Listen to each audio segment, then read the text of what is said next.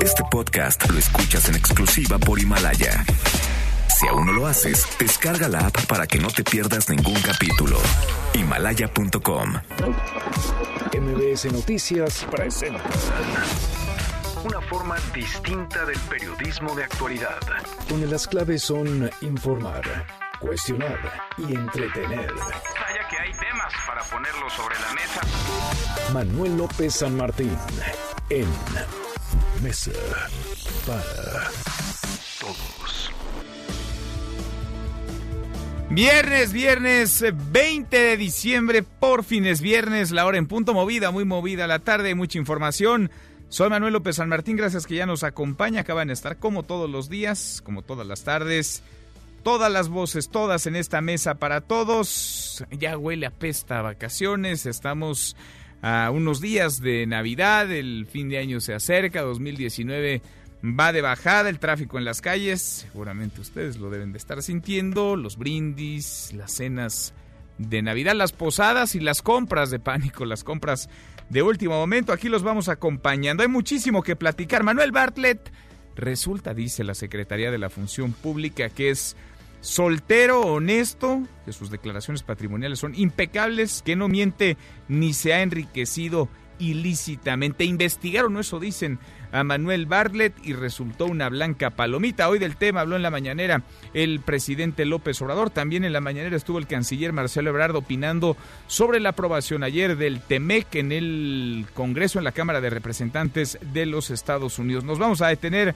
en el tema y por supuesto también en lo mucho que sigue apareciendo en torno a las acusaciones y los señalamientos contra quien fuera el secretario de Seguridad en el gobierno de Felipe Calderón, Genaro García Luna. García Luna que está detenido en los Estados Unidos. Ahí va a pasar Navidad, ahí pasará Año Nuevo y en enero estará frente a la Corte de Brooklyn en Nueva York, la misma que juzgó, que acusó y que sentenció a cadena perpetua a Joaquín El Chapo Guzmán. Mucho que poner sobre la mesa esta tarde. Arrancamos con las voces y las historias de hoy.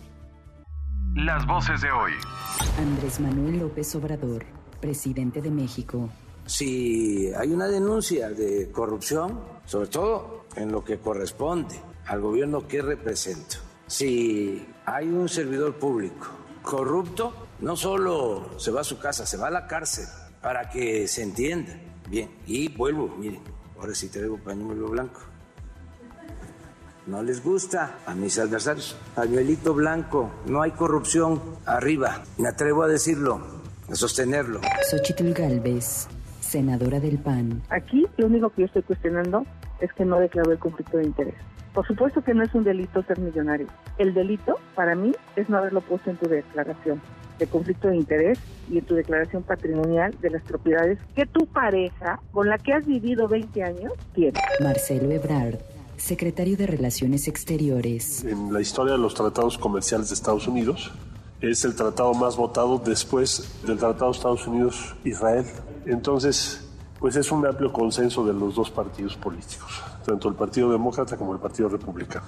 Moisés Calach, coordinador del cuarto de junto del Tratado Comercial México-Estados Unidos-Canadá. Tenemos el único ruido político que puede haber, es un pequeño juicio político que le quieren hacer al presidente Donald Trump, que realmente, pues bueno, pudiera generar un poco de ruido más que nada en la estrategia política del tratado.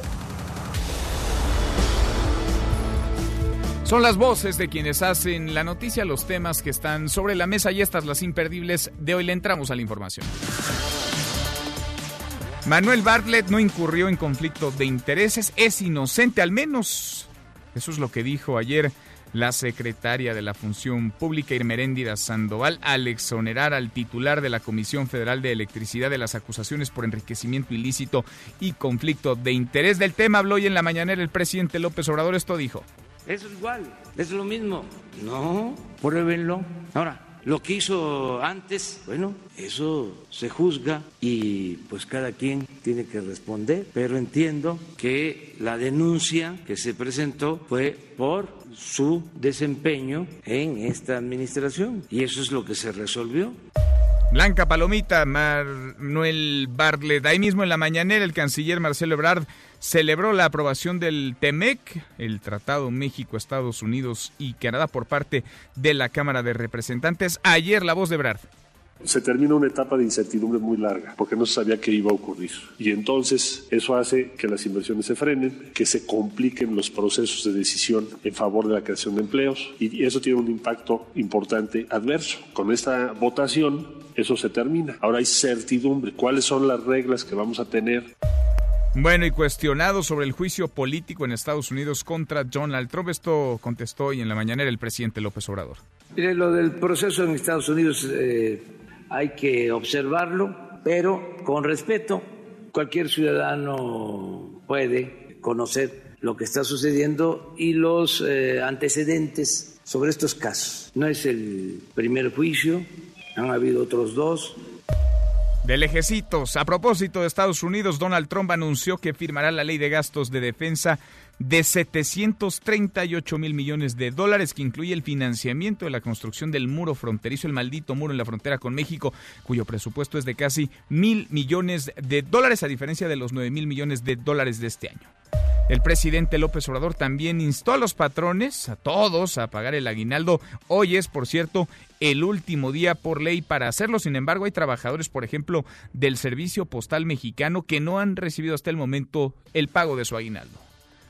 Esta mañana se registró un nuevo ataque contra policías municipales. Ahora fue en Cuauhtémoc, Chihuahua, donde personas armadas dispararon contra una patrulla. Hasta el momento hay un policía muerto y otros tres están heridos. Alejandro Poiré, quien fuera secretario de Gobernación un tramo del sexenio de Felipe Calderón, afirmó que en su administración no existió ninguna transferencia de recursos a cuentas particulares. Esto de que la Unidad de Inteligencia Financiera de la Secretaría de Hacienda y su titular Santiago Nieto informaran del envío de dos mil millones de pesos desde Gobernación a cuentas de empresas que estarían ligadas con Genaro García Luna. El exsecretario aseguró que toda la información se hizo pública en el sitio Compranet y se entregó a la Auditoría Superior de la Federación. El Parlamento británico aprobó la primera parte del acuerdo para salir de una vez por todas de la Unión Europea. El proyecto del primer ministro Boris Johnson se va a votar por completo el próximo año y se prevé que el 31 de enero se lleve a cabo el Brexit. Y en la buena de hoy, porque también hay buenas, buscan erradicar el acoso callejero. Cuéntanos, Katia, ¿cómo estás? Katia Espinosa, buenas tardes. Hola, Manuel, buenas tardes. Te comento que Mérida encabeza una lucha contra el acoso sexual callejero un problema en el que México está a la cabeza en Latinoamérica. Según encuestas, el 46% de las mujeres del país afirman haber sufrido acoso sexual. En Mérida, el alcalde Renán Barrera presentó una propuesta ante el Congreso para reformar el reglamento de policía y buen gobierno, castigar con multas de hasta 2.500 pesos y 36 horas de cárcel sin derecho a fianza a quienes acosen sexualmente a mujeres, niños, adolescentes, personas con discapacidad o adultos mayores en las calles de Mérida o en el transporte público. Al momento han sido sancionados más de 20 personas, informó el director de la Policía de Mérida, Mario Arturo Romero los traemos aquí, los ponemos a disposición de los jueces y los jueces les dan pues una sanción administrativa que normalmente es un arresto que puede ser de 12, de 24, de 36 horas. Una de las modificaciones al reglamento es que son de 36 horas, inconmutables. Es mi reporte, Manuel. Continuamos con Mesa para Todos. Manuel López San Martín es el anfitrión de esta Mesa para Todos. Lo bueno, lo malo y lo feo. Lo bueno, esta tarde de viernes, por fin es viernes, viernes 20 de diciembre, se acabó ya prácticamente este 2019. La Secretaría de la Función Pública investigó a Manuel Bartlett, al titular de la CFE, acusado de enriquecimiento ilícito y conflicto de intereses. Lo malo es que lo exoneraron, dicen que Bartlett ni mintió, que su declaración patrimonial es impecable, jamás se ha enriquecido ilícitamente. Además, asegura la Secretaría de la Función Pública, tiene lo que declaró, ni un peso más, es una blanca palomita, Bartlett. Lo feo, resulta casi imposible creer cuando Bartlett es uno de los personajes más señalados y más oscuros sobre quien pesan más sospechas. El tufo que queda es de simulación y encubrimiento. Vamos a estar platicando del tema, hablaremos largo sobre Manuel Bartlett, sobre las acusaciones, los señalamientos, pero la mejor opinión es la de ustedes de Manuel Bartlett y de esta investigación que lo exonera. Va nuestra pregunta del día. Esta exoneración que hace la Secretaría de la Función Pública Bartlett, acusado de conflicto de interés, de tráfico de influencias y de enriquecimiento ilícito, ¿qué es? ¿Justicia? ¿Complicidad? ¿Simulación? o una burla. Opine con el hashtag Mesa para Todos. Abiertas ya nuestras vías de comunicación. El WhatsApp 5524 99125. Viene el teléfono en cabina 5166 1025. Pausa, vamos arrancando esta mesa, la mesa para todos. Infórmate también vía Twitter, arroba M. López San Martín. Llámanos, teléfono en cabina 5166-1025. Este podcast lo escuchas en exclusiva por Himalaya. Este es su archivo muerto en Mesa para Todos. George Bush, presidente de los Estados Unidos, anuncia la invasión a Panamá para detener, acusado de narcotráfico, a su antiguo socio y aliado Manuel Antonio Noriega y colocar un gobierno títere. 20 de diciembre 1989. Fellow citizens, last night I ordered U.S. military forces to Panama. No president takes such action lightly. This morning, I want to tell you what I did and why I did it. For nearly two years, the United States nations of Latin America and the Caribbean have worked together to resolve the crisis in Panama.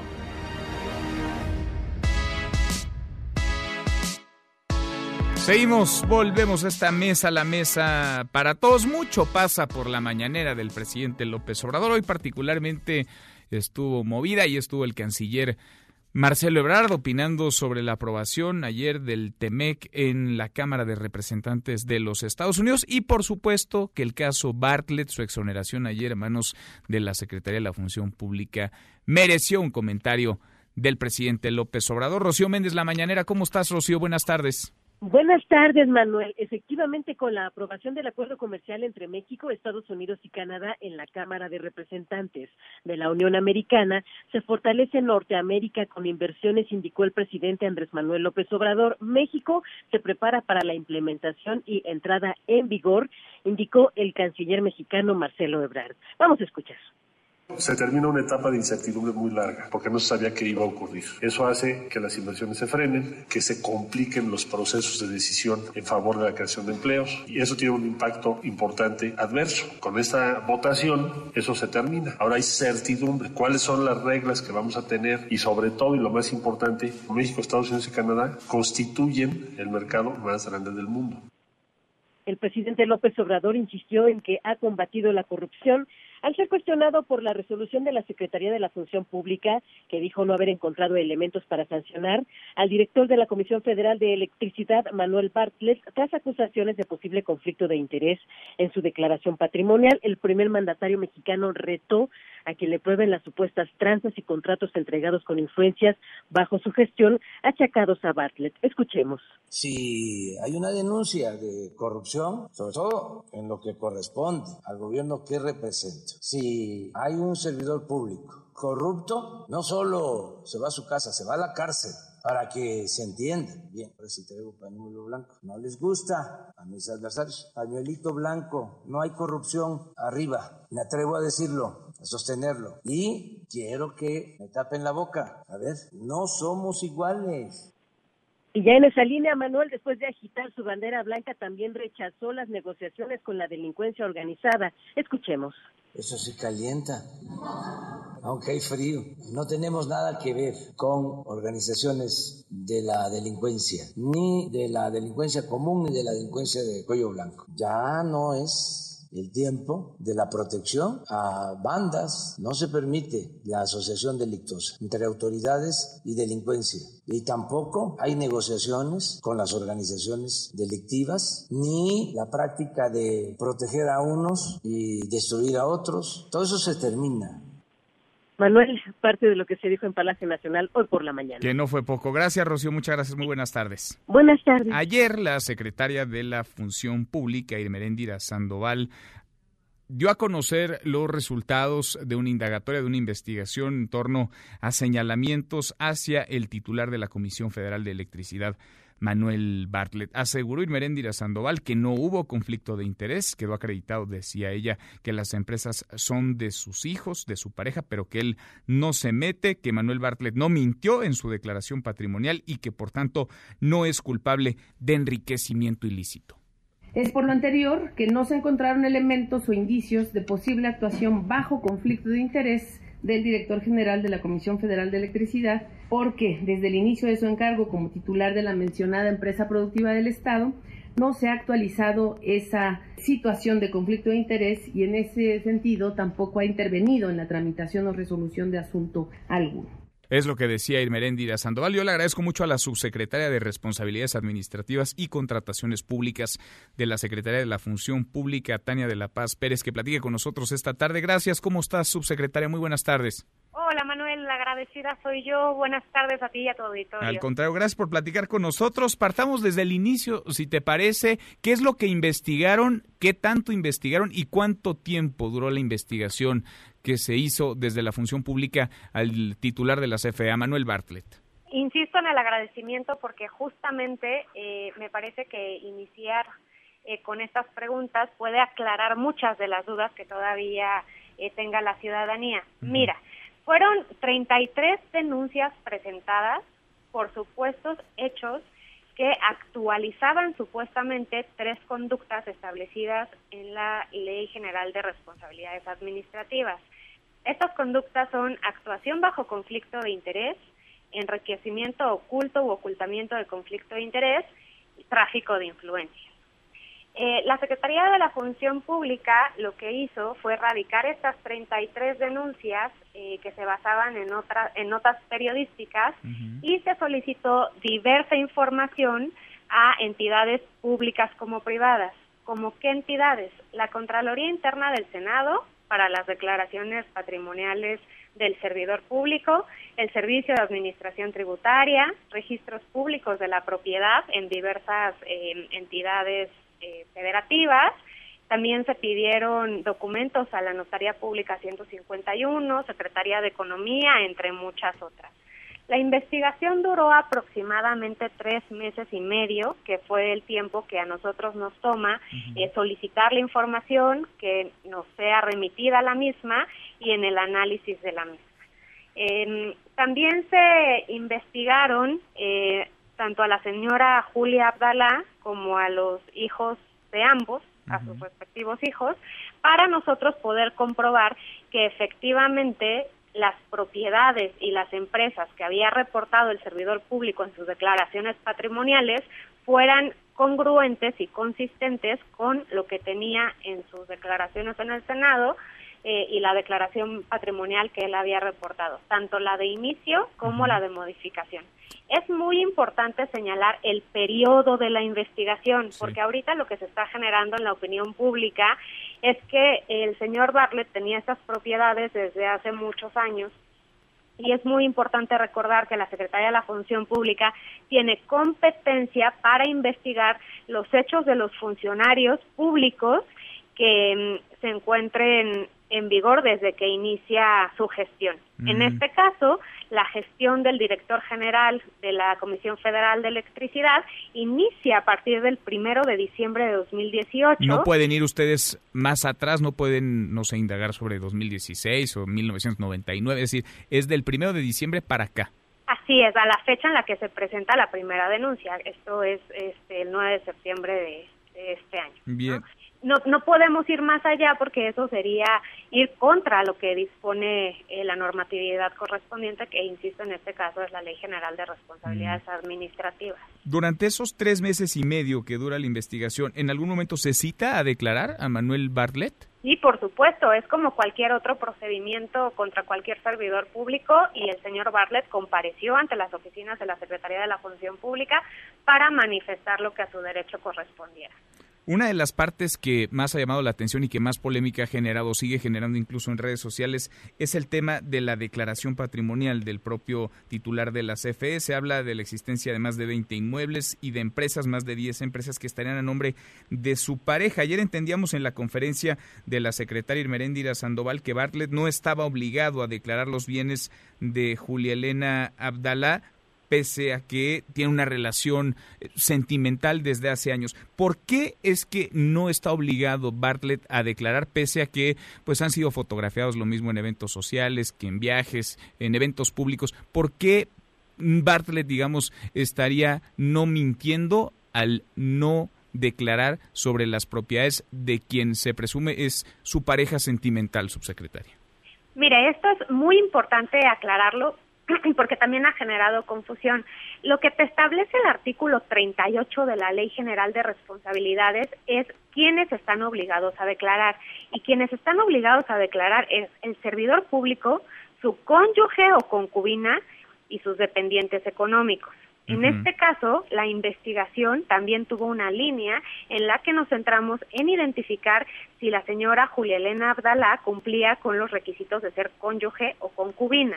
Nosotros no encontramos ningún elemento que nos permitiera demostrar que es eh, su cónyuge y bueno, también en las declaraciones han señalado que no es cónyuge y entonces también nos metimos a investigar si eran concubinos. Para que exista la figura del concubinato, la legislación establece dos supuestos. El primer supuesto es que tengan una vida en común, el mismo domicilio durante por lo menos dos años, cosa que no se acreditó. O sea, viven viven separados, de acuerdo a la investigación de la Secretaría de la no Función registramos en, en ninguna de, de las eh, constancias que obran en el expediente que ellos hayan tenido un domicilio juntos. O sea, podrían aparecer en foto. Solamente para terminar la parte del concubinato, porque sí me parece importante, es, la procreación del hijo. Y ellos no, tienen, un hijo. no tienen. Es decir, pueden aparecer en fotografías desde hace, no sé, 5, 10, 20 años, pero si no viven juntos, no, de acuerdo a la ley, no es su concubino, no se puede legalmente achacar esta figura y por tanto no tendría Manuel Bartlett que declarar los bienes de su pareja. Así es. Es una cuestión legal. Eh, finalmente nosotros no tenemos eh, ninguna facultad de valorar eh, la vida personal del señor Bartlett ni de ninguna otra persona. Nosotros nos apegamos estrictamente a lo que establece la norma y de manera jurídica no tuvimos un elemento que nos permitiera demostrar que efectivamente tienen el mismo domicilio. Subsecretaria, ¿con esto ya se cierra la investigación o puede haber nuevas indagatorias contra Manuel Bartlett como las puede haber contra otros servidores públicos? Para este tema en específico, en la función pública se cierra eh, y evidentemente la Secretaría siempre estará abierta si existen nuevas denuncias sobre nuevos hechos a investigar lo que corresponda. Bien, pues subsecretaria, te agradezco mucho que nos hayas contestado el teléfono, que platiques con nosotros y que nos detalles la investigación, las eh, denuncias sobre las cuales se sustentaba esta indagatoria, el tiempo y el proceso que siguieron. Gracias por platicar con nosotros esta tarde. Claro, Manuel, insisto, la agradecida soy yo. Un saludo a tu auditorio. Igualmente, muchas gracias. Muy buenas tardes. Es la subsecretaria de Responsabilidades Administrativas y Contrataciones Públicas de la Secretaría de la Función Pública, Tania de la Paz Pérez. Manuel Bartlett es entonces soltero es eh, honesto, sus declaraciones patrimoniales son impecables, no miente ni se han enriquecido ilícitamente. Eso dice la Secretaría de la Función Pública. Xochil Galvez, senadora del PAN. Xochil, gusto en saludarte. ¿Cómo te va? ¿Cómo estás? ¿Qué opinas tú? Mira, tanto, tanto, tanto dijeron de la moral, tanto dijeron que la transparencia y el combate a la corrupción era la bandera principal de la cuarta T que yo se los creí. Yo realmente creí que si algo podía hacer este gobierno era pegarle a los corruptos. Lástima que se les codaron tantos corruptos, porque pues, ellos creen que por haber sido morena eh, son gente honorable. Y no, hay, no es el único caso de gente que tiene un pasado bastante complicado, pero tenía la oportunidad la secretaria de hacer una amonestación yo no pedía más. ¿Por qué? Porque es evidente que hay una relación de pareja sentimental.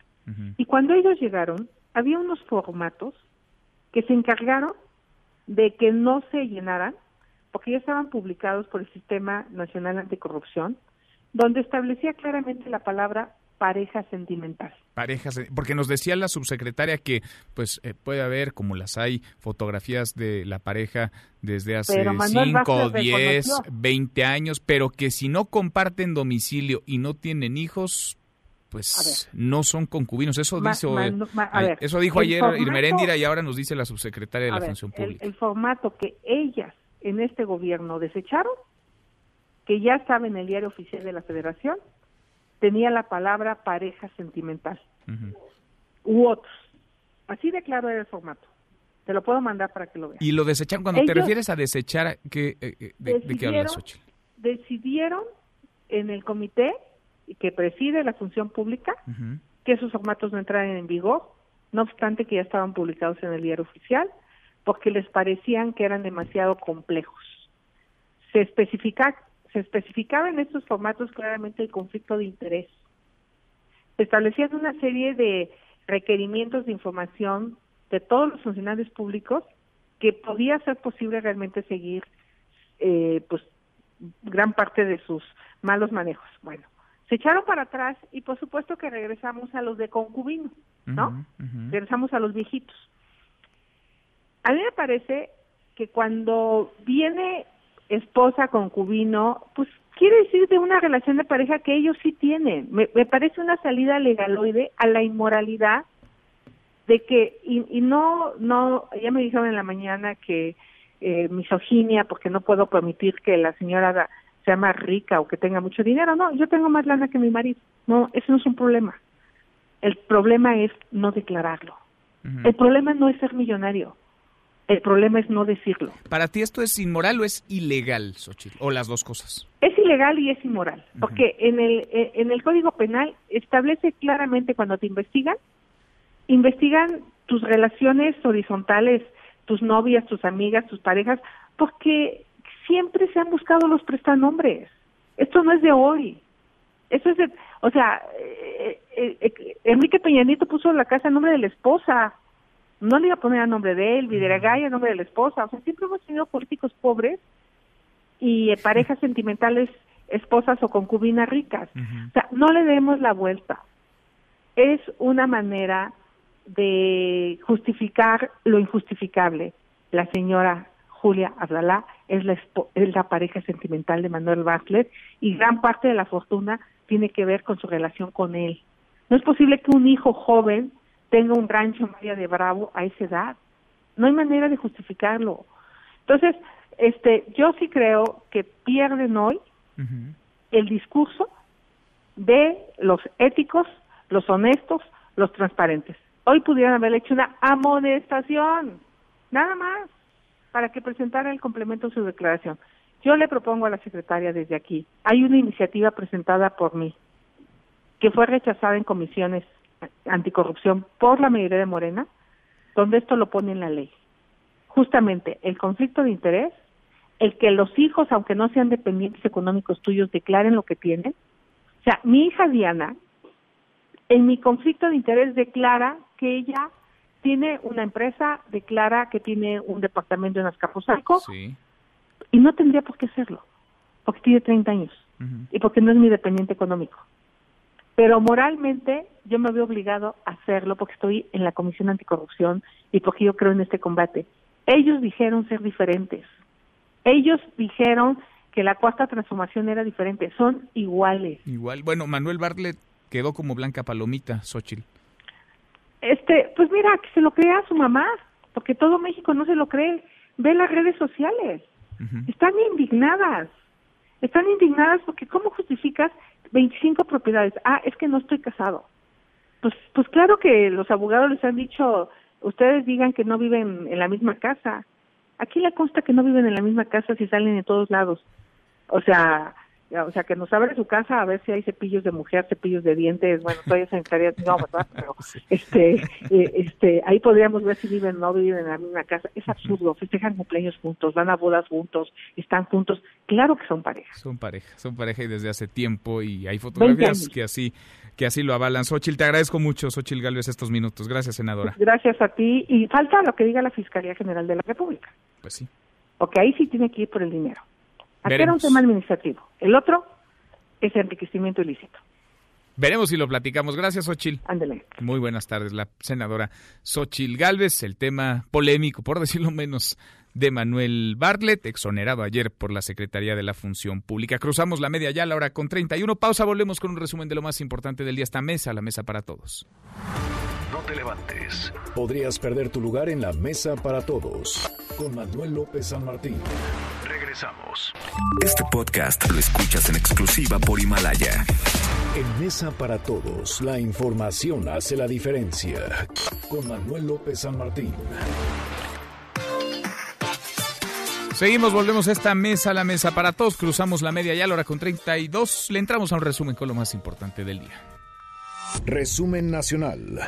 Bueno, ¿se acuerdan? Inicialmente se habló de un suicidio, pero la familia del estudiante del ITAM que murió el pasado 11 de diciembre aclaró que todo fue a causa de un ataque epiléptico, un ataque detonado por la humillación de un profesor, de un maestro. Cuéntanos, Adrián, ¿cómo estás? Adrián Jiménez, buenas tardes. Buenas tardes, Manuel Auditorio. Un saludo afectuoso. La causa de la muerte de Fernanda Michua Gantuz, estudiante del Instituto Tecnológico Autónomo de México, ITAM, fue un prolongado ataque de epilepsia que su cuerpo no resistió y no porque hubiera atentado contra su vida. Así lo aclaró su madre María Fernanda Gantuz en un comunicado difundido a través de Twitter la señora Gantuz dio a conocer que su hija sufría de ataques de epilepsia y depresión combinados con fuertes migrañas, condición por la que se encontraba en un continuo tratamiento y medicada. Sin embargo, afirmó que dicho ataque se debió al gran estrés al que se encontraba expuesta por los estudios, así como al fallecimiento de su abuela en meses recientes. Dio a conocer que Fernanda decidió estudiar en el ITAM por su alto nivel académico, no obstante puntualizó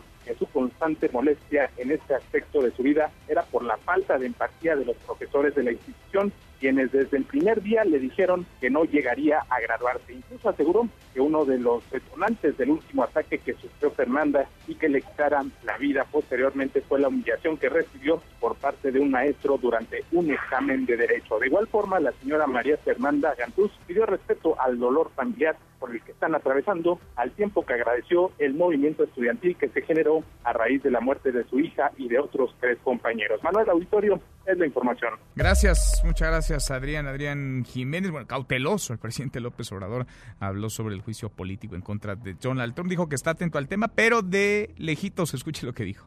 Mire, lo del proceso en Estados Unidos eh, hay que observarlo, pero con respeto. Cualquier ciudadano puede conocer lo que está sucediendo y los eh, antecedentes sobre estos casos. No es el primer juicio, han habido otros dos.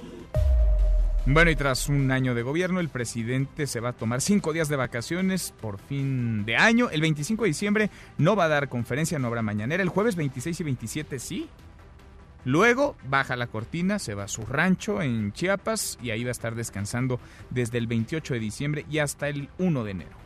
A propósito de vacaciones, recuerde tomar precauciones para evitar algún accidente en las carreteras.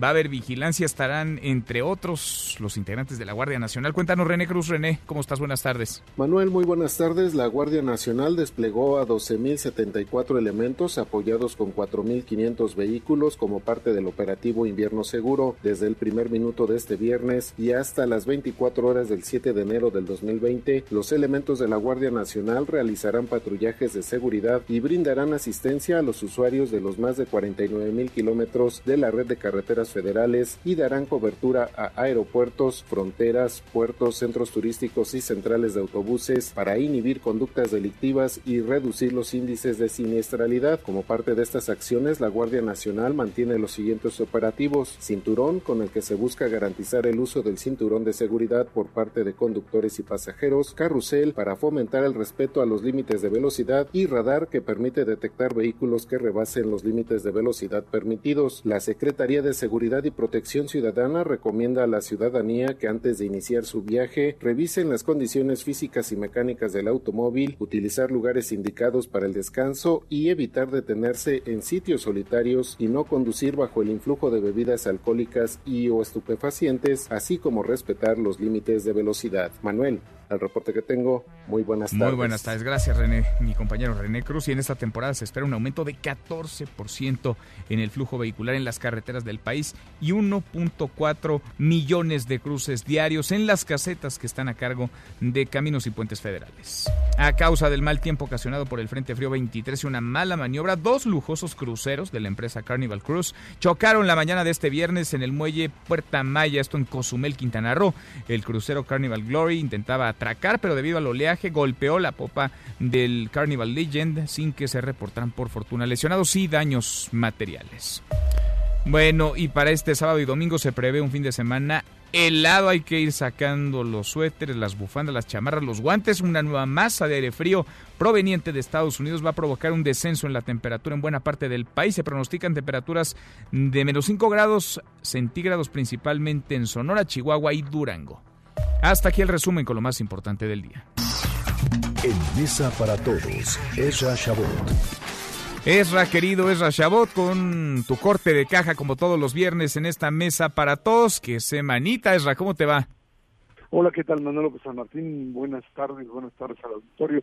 Sin duda, un fin de año, pues, bastante complicado, bastante, pues, eh, positivo, diría yo, para efectos del propio gobierno mexicano, cuando por un lado, pues finalmente pasa en el Congreso de los Estados Unidos la aprobación del Tratado México-Estados Unidos-Canadá, incluso con el protocolo famoso y la gran discusión con respecto a los agregados laborales, el tema del acero, creo que es finalmente una muy buena noticia. México termina pues también aprobado por Standard Poor's, creo que es otra de las noticias importantes le dice Standard Poor's, que mantengo la calidad crediticia bajo el principio por supuesto, de que la inversión privada, pues finalmente en el 2020 se vuelva una realidad, aparezca como tal, no nada más ahí en el papel, esa sería otra, y que el propio tratado entre en vigor, parecería ser por ahí por abril cuando en Estados Unidos se apruebe. Y eso, por supuesto, le permite pues bajar la tasa de interés en México, eh, revaluar el tipo de cambio, eh, con un crecimiento terrible, sin duda alguna, o sea, crecer cero o incluso por debajo de esa cifra, pues será el gran desafío para el próximo año. En medio, además, Manuel, de una pues eh, cuarta transformación que ha tenido la capacidad de generar expectativas de combate a la corrupción fuera de la propia estructura de la 4T, pero defendiendo a capa y espada lo que suceda dentro de la 4T. Hablas del, caso de Manuel Bartlett de la exoneración de Bartlett, en donde pues dicen abiertamente de lo que se trata es de ver qué es lo que ha hecho desde que ha sido funcionario.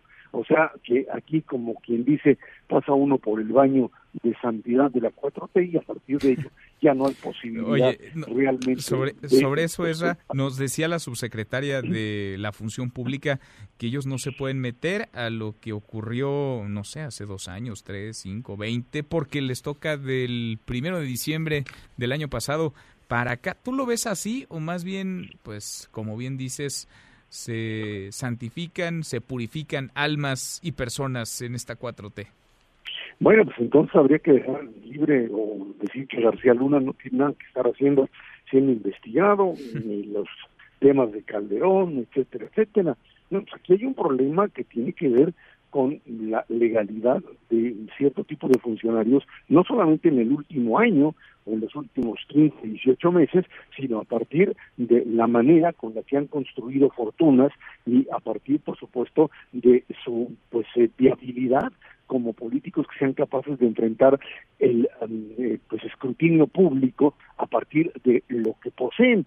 Lo que sucede aquí, y es muy, muy claro, Manuel, es que pues eh, aquellos que se han mostrado como leales, eh, se les aplica esto que el propio presidente ha dicho una y otra vez. Amor con amor se paga y ahí está, una figura leal a López Obrador, así de Manuel Bartlett, todo el tiempo, a partir, sin duda alguna, de que pues se sale del PRI, termina siendo un antisalinista después de haber sido pues prácticamente un empleado del viejo régimen y pues a partir de ahora puede hacer lo que quiera. Y ya pasó por el baño de santidad, como lo hacían muchos de los periodistas cuando salían de ese partido y entraban al PRD en su momento, pues otra vez vuelven otra vez a convertirse en figuras intocables. Ahí está la figura de Bartlett, sin duda alguna, y incluso incluso otro tipo de pues aliados suyos, Napoleón Gómez Urrutia y otros más que pues simplemente, por supuesto, no pasarían la prueba del ácido en otras condiciones. Sin embargo, pues ahí está la otra parte, la de una lucha contra la corrupción de manera desigual, buscando a los enemigos políticos, a los adversarios, para hacer los pedazos y defendiendo a los Oye, aliados. Aunque había dicho el presidente López Obrador, ¿te acuerdas desde la transición y lo repite de vez en vez en las mañaneras que para él borrón y cuenta nueva, que no hay resentimiento y que no va a ir tras eh, de nadie, expresidentes, exsecretarios, que deja que la justicia haga lo que le toca, pero que él no se va a meter y que la venganza no es su fuerte, ha dicho. Bueno, pues ahí está, ese es el discurso para la tribuna, mientras que la fiscalía, que tendría que funcionar como una estructura total y absolutamente autónoma, el propio presidente termina denunciándola o por lo menos manifestando que tiene injerencia, Manuel, dentro de las investigaciones. Si en el caso de Aluna estaríamos hablando de una investigación ya en, en, proceso, pues todo esto tendría que manejarse bajo el debido proceso con pues todo un nivel de secrecía que pues se maneja o se establece hasta en tanto pues no existan ya las pruebas y la posibilidad real de, ejercer un determinado tipo pues, de acción judicial.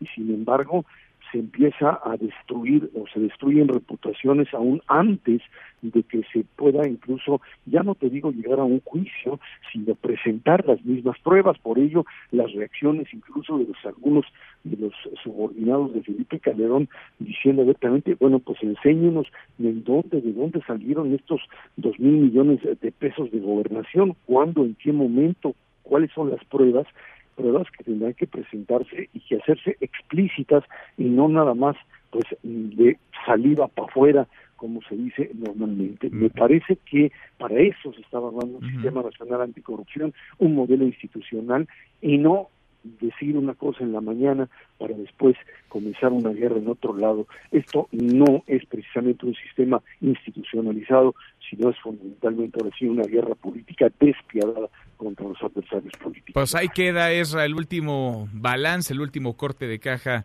de semana de este 2019. Nos encontraremos acá el próximo año. Esra, te mando un abrazo. Gracias, igualmente un abrazo para todos. Gracias, muy buenas tardes. Es Rashabot. Pausa y volvemos. Hay más en esta mesa, la mesa para todos.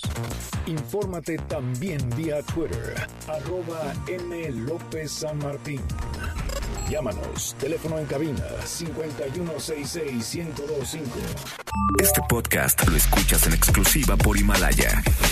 Más información y análisis en Mesa para Todos con Manuel López San Martín. Seguimos, volvemos a esta mesa, la mesa para todos. Va cerrando prácticamente este 2019. Vale la pena ir haciendo cortes de caja. Uno importante pasa por la aprobación, la popularidad del presidente López Obrador y quien la mide todos los días es Consulta Mitowski. Yo le agradezco mucho al presidente Consulta Mitowski, Roy Campos, que platique con nosotros esta tarde. ¿Cómo te va, Roy? Muy bien, Manuel. Aquí cerrando el año como todos, ¿no? Cerrando el año, ya bajando la cortina. Hoy el presidente se va a tomar unos días de descanso, pero nada más cuatro.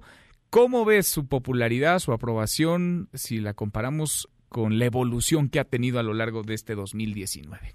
Mira, tuvo altas y bajas, tuvo altas y bajas, y los motivos se podrían encontrar, ¿no? O sea, las bajas cuando la renuncia de Ursúa, las bajas cuando los padres se quejaron de que no hay medicamento del cáncer, y la baja principal que tuvo casi al final, que él mismo reconoció, ¿no? Cuando dijo de sus crisis, cuando lo de Culiacán, Levarón y Evo Morales, ¿no? Tuvo, tuvo momentos de baja y tuvo momentos de en jauja, ¿no? Cuando Rosario Robles, cuando, fíjate, con personas que no eran tan conocidas, pero que le subieron simplemente por el hecho cuando lo de Juan Collado y Ancira. Claro. Entonces, entonces tuvo o sea, le paga bien, digamos, el combate a la corrupción le paga bien al presidente. Bueno, al final de la seguridad le cuesta.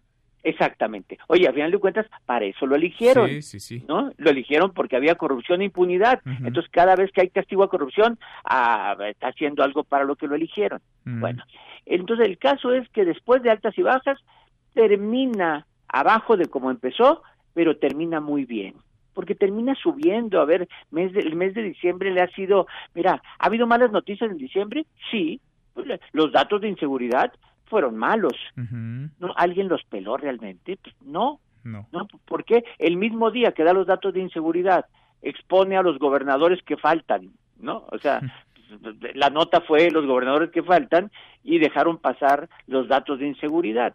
¿no? O otra, la exoneración de, de Bartlett eh, por parte de la función pública, si hubiera sido a la mitad del año, estuviéramos hablando de ella mucho, pero como ya es de salida del año, pues ya prácticamente pasa desapercibida. en el AMLO Tracking Poll que publican ustedes eh, todos los días en el Economista, Roy. Eh, hemos visto cómo, pues, a lo largo de diciembre, corrígeme si me equivoco, pero van 14 incrementos en los últimos 15 días. 15 días, sí, 14 en los últimos 15 días, y en esos 14 ha subido dos puntos. Hablamos alguna ocasión que la crisis aquella de Culiacán, eh, Levarón, eh, Evo, le costó seis puntos Bueno, de esos seis, ya en diciembre recuperó dos sin grandes eventos solamente por el ánimo, simplemente por, por llevar la noticia suave, ya ha subido dos puntos en diciembre y yo creo que va a subir más, ¿no? ¿Por qué? Pues porque llegan los ánimos de, de, ya llegaron los aguinaldos, ahora protegió proteger, prometió proteger a los aguinaldos, ya llegan los regalos, las fiestas, el Día de los Inocentes. hasta el aumento al salario mínimo, ¿no? El salario mínimo que, que, que, eso, por ejemplo, sí es algo que no ha cantado suficiente, pero nos lo va a cantar varias veces. Porque lo subió seis veces la inflación. Sí, claro no, no es cualquier cosa. ¿Se puede ir eh, el presidente a descansar de vacaciones eh, tranquilo, contento en términos de su popularidad? Con, con una sonrisa. Sí. con una sonrisa. De repente se le puede borrar cuando pasan actos de inseguridad, pero en términos de popularidad y de lo que logró el primer año, se puede ir con una sonrisa. Porque olvídate de que perdió puntos de popularidad. Lo que logró con esos puntitos es realmente cambió al país. Yo creo que lo que primero que deja la sensación de cambio sí quedó. Esto no es igual a los otros gobiernos. Pues no es poca cosa, ¿eh? No, no, no, es, no. es poca cosa. Roy, gracias como siempre. Seguimos platicando el próximo año 2020. Un abrazo. Al contrario, Manuel, un abrazo a todos. Gracias. Muy buenas tardes. Es Roy Campos. Los numeritos del día. Citlali Sáenz, qué gusto saludarte. Citlali, ¿cómo estás? Hola Manuel, buenas tardes a ti también a nuestros amigos del auditorio. En los Estados Unidos ganan en esta última jornada de la semana los principales indicadores. El Dow Jones Industrial avanza 0.42%, el Nasdaq gana 0.43%, sin embargo pierde el S&P BMW de la Bolsa Mexicana de Valores 0.38%, se ubica en 44.480.05 unidades. En el mercado cambiario, el dólar en ventanilla bancaria se compra en 18 pesos con 36 centavos, se vende en 19 pesos con 19 centavos, el euro se compra en 20 pesos con 90, se vende en 20 pesos con 95 centavos. Manuel, mi reporte al auditorio. Gracias, muchas gracias, Clali. Buen viernes, buen fin de semana. Ya nos escucharemos hasta el próximo año, así que te mando un abrazo y lo mejor en estas fechas. Igual, muchas bendiciones en tu casa. Un abrazo, Manuel, para ti y para nuestros amigos del auditorio. Gracias, muchas gracias, Tlali. Hasta luego. Economía y finanzas con Eduardo Torreblanca. Lalo, qué gusto saludarte. ¿Cómo estás? ¿Cómo estás? ¿Cómo estás, Manuel? Buenas tardes. Buenas tardes al auditorio. Yo de ingenuo pensando que íbamos a terminar el año con una noticia positiva, Lalo, pero no. Mm, no, no se deja esa administración. no se deja. No, coopera. la economía no coopera. A ver, cuéntanos, la industria de la pues, construcción mal y de malas. La industria de la construcción en una de las crisis más, eh, digamos, profundas, posiblemente en muchísimas décadas, no, no años, décadas al menos eh, desde que se tiene en registro del comportamiento del valor de la producción, nunca había presentado una caída como resultó en el caso específico del mes de octubre, una caída anualizada de 11.1%. Es tan importante el ajuste a la baja de la industria de la construcción que hay quien se aventura a, a anticipar que difícilmente la recuperación durante el primer trimestre del 2020 será lucidor porque la industria de la construcción viene de muy profundo, viene del sótano y eso hará imposible que pueda haber números lucidores en el comportamiento de la economía en su conjunto porque eh, es eh, un gran empleador, emplea a un millón seiscientos mil trabajadores, el 8.1% del total de trabajadores inscritos ante el Instituto Mexicano del Seguro Social pertenecen a la industria de la construcción. Es el sector, el quinto más importante en materia de empleo. Y fíjate, este es un dato muy revelador al que poco acuden los especialistas. Derrama o hace compras de bienes y servicios a 183 ramas de 262 que existen en la economía nacional. Es decir, eh, acaba dando eh, economía, acaba dando empleo, acaba dando compras a, al 70% de la capacidad instalada en el país en cuanto a productos y servicios.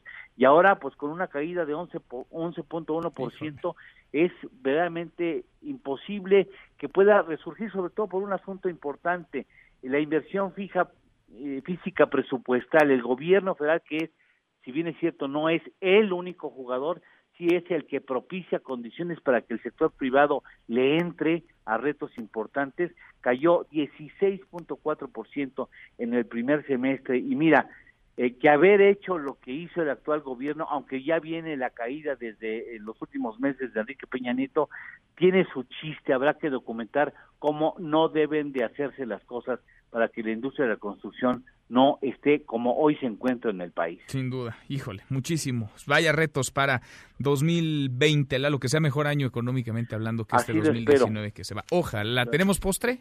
Claro que sí, absurdo, pero bueno, se dan cosas en, en el mundo. Alguien subastó una goma de mascar de Britney Spears. y lo peor no es, no es que alguien, la haya puesto, alguien pagó por eso. Que alguien lo haya comprado. Sí, sí, sí. En 261 dólares equivalentes a 5 mil pesos mexicanos por una goma de mascar y ni siquiera saben si efectivamente la mascó Britney Spears, ¿no? Qué desastre. Absurdo. Absurdo. Lalo, gracias. Unas felices fiestas. Lo mejor para ti, los tuyos. Nos encontramos acá el próximo año. Me dará mucho gusto eh, darte un abrazo a la primera oportunidad que pases, al igual que nuestro público, un excelente fin de año. ¿eh? Igual para ti. Gracias, Lalo. Gracias, Manuel. Gracias. Muy buenas tardes, Eduardo Torreblanca. Con él cerramos esta primera hora saludando ya a nuestros amigos de Ciudad Juárez, Chihuahua. Ya nos escuchan a través de Radio Net en el 1490 de AM. Pausa y volvemos con la segunda de esta mesa, la mesa para todos. Información para el nuevo milenio. Mesa para todos con Manuel López San Martín. Regresamos. Este podcast lo escuchas en exclusiva por Himalaya. Más información y análisis en Mesa para Todos con Manuel López San Martín.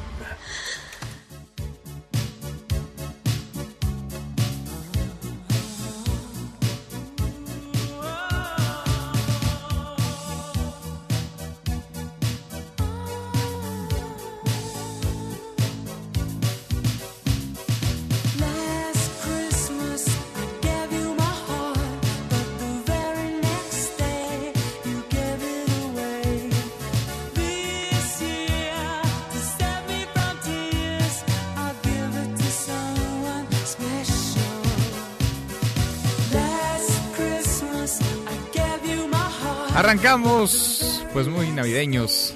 Ya es la temporada, estamos en cierre de año, esta segunda hora de la mesa para todos. Gracias que nos acompaña. Soy Manuel López San Martín. Vamos a revisar las redes, cómo se mueven las cosas en Twitter este viernes. Por fin es viernes de las redes de esta mesa, la mesa para todos. Caemos en las redes. Bueno, se está moviendo el nombre de Manuel Bartlett. Hashtag Bartlett desde ayer. Ayer la secretaria de la Función Pública, Irmeréndira Sandoval, dio a conocer los resultados de la indagatoria, la investigación contra el titular de la Comisión Federal de Electricidad. Dijo ella que no hubo conflicto de interés, que se acreditó que las empresas no son de él, que son de sus hijos y de su pareja y Bartlett ni se mete.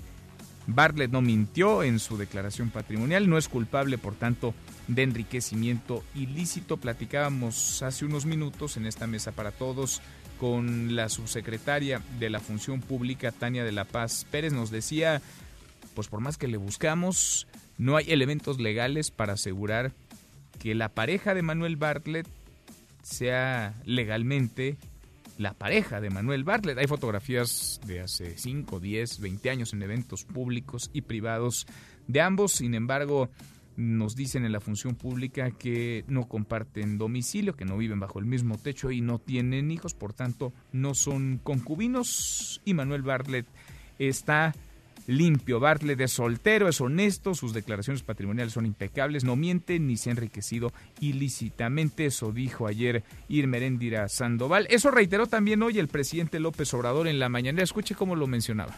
Es igual, es lo mismo. No, pruébenlo. Ahora, lo que hizo antes, bueno, eso se juzga y pues cada quien tiene que responder, pero entiendo que la denuncia que se presentó fue por su desempeño en esta administración y eso es lo que se resolvió. Y por si quedara alguna duda, Manuel Bartlett hace una hora y media a las 12 con 27 tuiteó una fotografía en donde aparece estrechando la mano del presidente López Obrador. El tuit de Bartlett, antes de concluir el año, inicia una gira de trabajo con el presidente López Obrador y la titular de la Secretaría de Energía Rocionale para supervisar la infraestructura de la CFE. Iniciamos en la central de ciclo combinado el SAUS en Querétaro acompañando al gobernador Francisco Domínguez. Bartlett y el presidente al otro día de la exoneración juntos y estrechando manos. Se mueve también el hashtag ITAM, ¿se acuerda? El tema que derivó en un pliego petitorio en protesta de estudiantes, el ITAM. Una estudiante que presuntamente se habría suicidado, se habría quitado la vida ante la presión y el maltrato de algunos profesores, de algunos docentes de esta institución. Bueno, pues apareció ayer su madre en redes sociales, la mamá de Fernanda, estudiante del ITAM, y ella asegura que no murió porque se quitara la vida, sino que en la humillación de un maestro detonó un ataque epiléptico, ella tenía padecía de estos periodos de epilepsia, en este caso un ataque epiléptico prolongado le provocó la muerte. Hoy, por cierto, se iba a presentar un pliego petitorio, pero los alumnos del ITAM denuncian que las autoridades universitarias los dejaron plantados. Se está moviendo además el hashtag cruceros y el hashtag Cozumel. ¿Qué pasó? A causa del mal tiempo, ocasionado este por el Frente Frío número 23 y además una mala maniobra, dos lujosos cruceros de la empresa Carnival Cruise chocaron la mañana de este viernes en el muelle Puerta Maya, esto en Cozumel, Quintana Roo. El crucero Carnival Glory intentaba atracar pero debido al oleaje golpeó la popa del Carnival Legend sin que se reportaran lesionados, pero hay un video que está circulando en redes sociales, ahora se lo comparto en arroba López San Martín, donde se aprecia el daño que se genera, vaya, cualquier golpecito, cualquier roce con barcos tan pesados, pues es de consideración, y si bien no hubo personas lesionadas, no hubo heridos, sí hubo un daño importante, un daño en las dos embarcaciones en los dos cruceros, esto en Cozumel, Quintana Roo. Nos vamos a ir a un corte, una pausa, antes una vuelta por el mundo de la mano de mi tocayo Manuel Marín y volvemos. Hay más en esta mesa, la mesa para todos. Internacional. Gracias a la mayoría conservadora, el Parlamento británico aprobó la primera parte del acuerdo para salir de una vez por todas de la Unión Europea. El proyecto del primer ministro Boris Johnson se votará por completo el próximo año y se prevé que el 31 de enero se lleve por fin a cabo el Brexit. Es el momento de escribir un nuevo capítulo de nuestra historia nacional para forjar una nueva relación con nuestros amigos europeos, para estar presentes en el mundo, para comenzar la ansiada recuperación que esperan los ciudadanos de este país. El Congreso norteamericano inició el receso de fin de año sin llegar antes a un acuerdo sobre cómo se llevará a cabo el juicio político contra el presidente Donald Trump. Los demócratas se negaron a designar a los fiscales que llevarán el caso, mientras que el Partido Republicano anunció que de no iniciarse el juicio en las próximas semanas, ese se anulará por default. En esta mesa nos importa tu opinión. WhatsApp 5524 99 1025.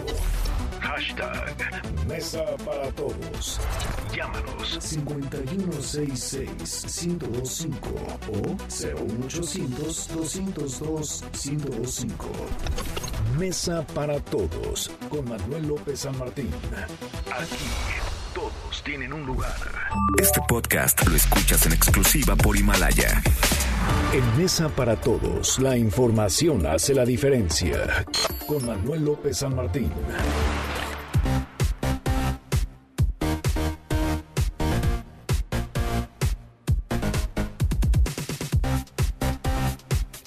Seguimos, volvemos a esta mesa, la mesa para todos. Está cerrando el año, están cerrando también aquellos que han levantado la mano, organizaciones que buscan convertirse en partido político con los trámites para lograr el registro. En el 2020, el Instituto Nacional Electoral dará vistos buenos a las organizaciones que hayan cumplido con los requisitos para que puedan participar en el proceso electoral 2021. Hay nombres conocidos, muy conocidos. Platicábamos apenas hace unos días con Fernando González, el yerno del Bester Gordillo.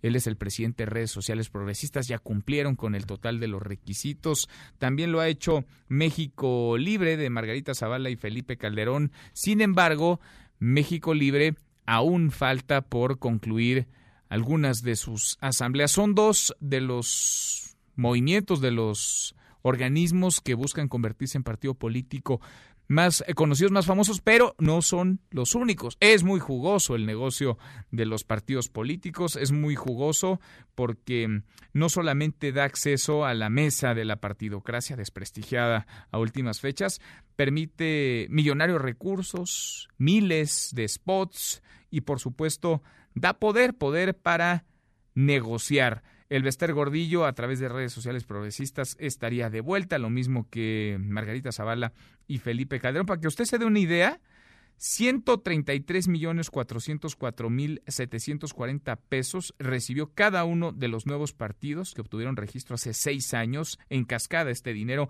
solo entre su fundación y la primera elección. Algunos partidos que ya no existen, pero existieron y contendieron como el Partido Encuentro Social o Nueva Alianza, nos costaron hasta el año pasado, cuando perdieron su registro 2018, casi 4 mil millones de pesos. Es un tema este a seguir, lo vamos a platicar en unos minutos más a detalle. ¿Por qué?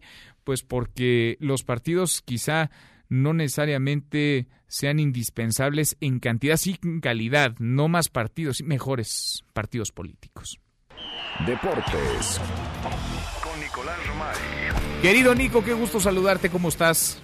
Bien, Manuel, con el gusto de saludarte a ti y a toda la audiencia de mesa para todos. Bueno, pues falta solamente un día para el partido por el tercer y cuarto lugar del Mundial de Clubes. Será un partido muy raro, Manuel, y lo tenemos que decir tal cual porque habrá 11 jugadores de rayados en el terreno de juego y cuatro en la banca nada más. Nada más. Se regresaron ya los eh, titulares, se regresaron ya los hombres importantes, los que considera el turco Mohamed que es mejor tenerlos en México, ya están eh, por llegar a, a, México, a Monterrey, para preparar el partido de, de ida de la gran final. Y mañana a las 8.30 de la mañana, los Rayados juegan contra Al Gilfa, eh, un equipo pues importante que metió en, en, algún tipo de problemas al Flamengo, pero que no tampoco exigió mucho y pues Rayados con ahora sí que con cuadro B alternativo buscar el tercer lugar de, de, de, del mundo.